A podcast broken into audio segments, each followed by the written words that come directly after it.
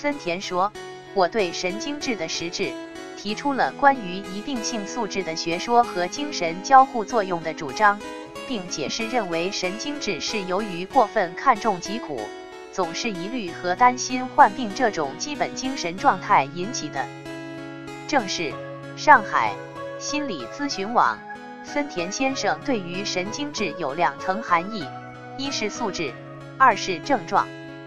素质指先天。即脱离母体之前，精神交互的双方为感觉和注意，感觉是潜意识的，注意是意识的防御。一攻一守，体验焦灼。疑虑是怀疑自己已患病，这是意愿的释放；担心是期许，是意愿的盼望。